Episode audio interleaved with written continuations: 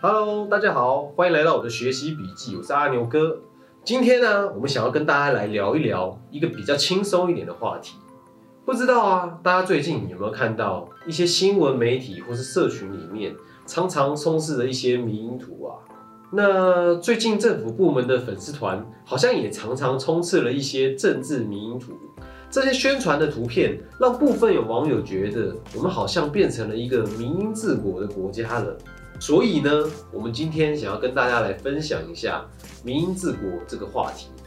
民营治国这个概念到底是从什么时候开始窜红的呢？其实啊，一开始是台湾的网友跟一些媒体在形容海巡署粉丝专业海巡署长室从非洲输瘟的议题以来啊，一连串的政策宣导图文。内容逐渐民营化的一个现象，而在此之后啊，各个政府部门的粉丝专业似乎也因为海巡署民营式的宣传方式，在网络上的宣传成效非常之好啊！不仅民营式贴文的触及率多，而且分享率还非常非常高，更能够有效的增加粉丝人数及曝光率，达到良好的政策宣传效果。各个政府部门也开始争先恐后的纷纷效法。运用各种民事的贴文内容啊，来宣传政府政策及防疫的相关资讯，而“民英治国”这个形容词才开始逐渐在网友之间蔓延开来，甚至啊，还有些网友戏称民进党为“咪进党”，这感觉起来是还蛮可爱的啦。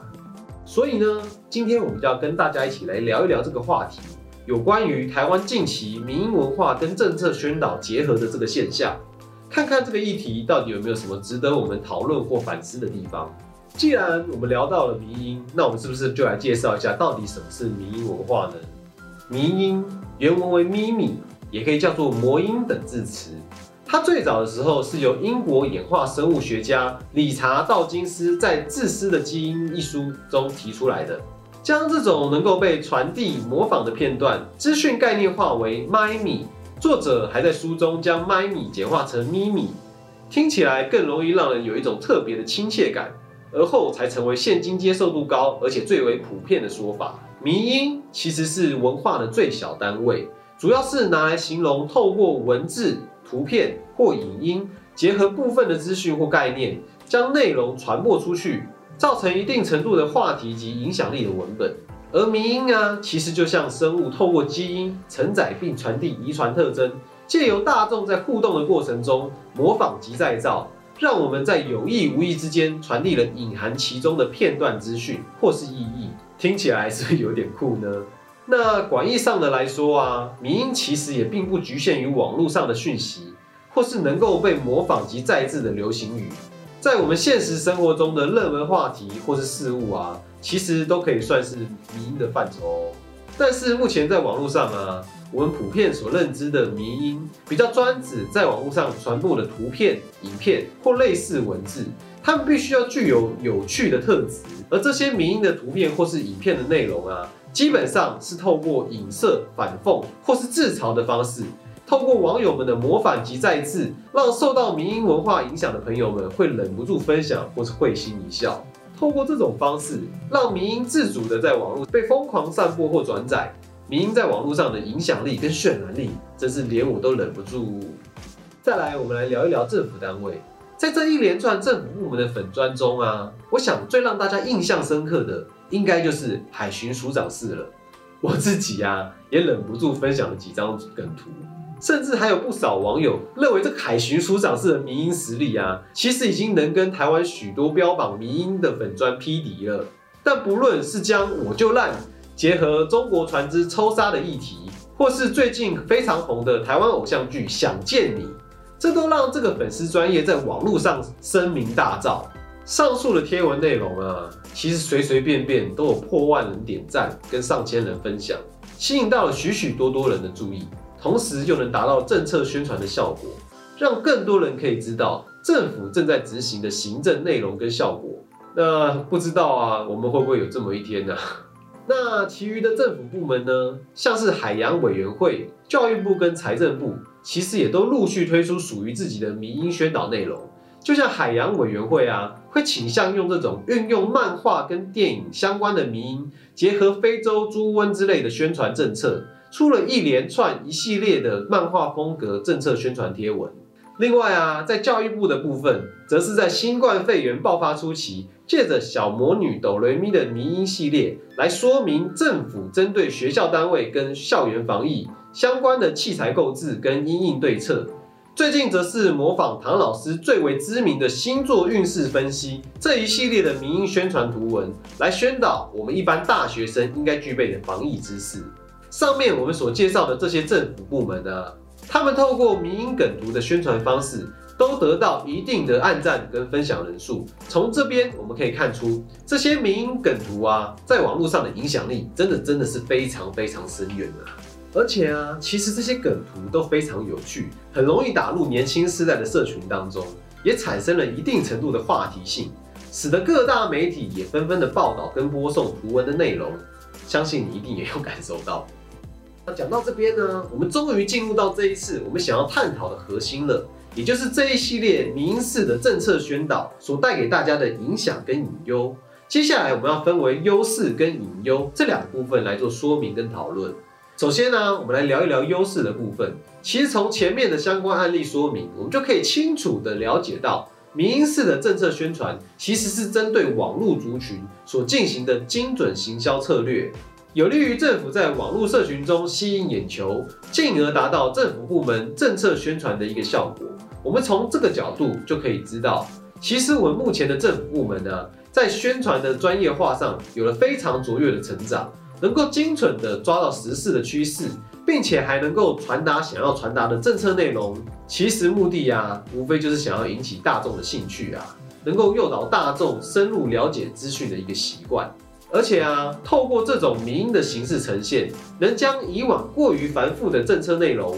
简单并轻松化，跟民音这种平易近人的方式去做结合，让我们可以在接收资讯的时候，可以更容易吸收跟了解。再透过文章的内容补充说明，来加深资讯原本应该要有的深度。但是引诱的部分呢，有些人就会觉得民音的内容太过于喧宾夺主了。虽然能够吸引到部分群众的目光，但是因为图片的资讯通常跟政策想要传达的内容无关，政策的讯息时常被去脉络化跟民音去做结合。虽然我们在看到的时候常常会觉得很有趣。但其实也没有办法马上的得知政策的内容，还有宣传背后想要传达的真正的资讯。而且啊，在这样的过程中，其实有可能让群众成为被动的接收者的可能性，或许也有可能养成大众不会主动了解真正的讯息内容。这种民式的形式啊，也有可能让原本的宣传内容过于简单化。让大家产生了更多的误解跟误会，就像这一次许多的防疫相关资讯，其实就不太适合运用民营式的宣传方式，因为我们有时候需要很清楚的在图文当中就能够清楚了解到政府的相关政策及配套措施，甚至我们还需要一种更专业且认真的态度去面对疫情的防范。如果我们选择使用民营这种比较简单的方式去做讲解，反而容易让大众对于资讯有更多的误解。那讲了这么多啊，其实在这之中啊，最重要的就是我们媒体试读习惯的养成。我们需要对媒体所传播的讯息拥有更多自主思辨的能力，不能只是当一个被动的接收者。当然，这种民式的政策宣传确实非常容易吸引到大众的目光，但是是否会导致关注的重心偏移，或是忽略原本政策要关注的部分？这个部分就有待大众讨论了，因为这个基础啊，建立在我们自己是否有主动获取讯息背后的知识，还有媒体传达的讯息是否正确的想法。听到这里啊，感觉要养成一个良好媒体试读能力的公民，可能不是一件简单的事情啊。我们不能一昧的被媒体单方面的给予资讯，而是要去学习，用批判性的角度去思考媒体所提供的讯息。甚至要更进一步的去搜寻相关的资讯来源，成为一个具备能动性的公民，去了解讯息内容是否正确。让我们一起成为一个自主了解媒体讯息的公民。毕竟，这才是现代社会公民面对媒体我们应该具备的态度。那在节目的最后啊，我们想邀请大家跟我们一起反思两个问题。第一个问题是，不知道大家有没有想过？我们在面对政府部门等公家机关利用民营式的贴图进行政策宣传的时候，这个背后可能存在着素材来源是否有经过原作者同意，你会怎么去思考这个问题呢？第二个问题是，政府在运用民音的形式进行政策宣传的时候，可能会让资讯内容过于简化，或是充斥着过多无用的讯息内容，让原本的宣传目的无法达到理想的效果。那你会怎么样来减少这方面所带来的影响呢？欢迎你在底下留言，跟我们分享你的看法。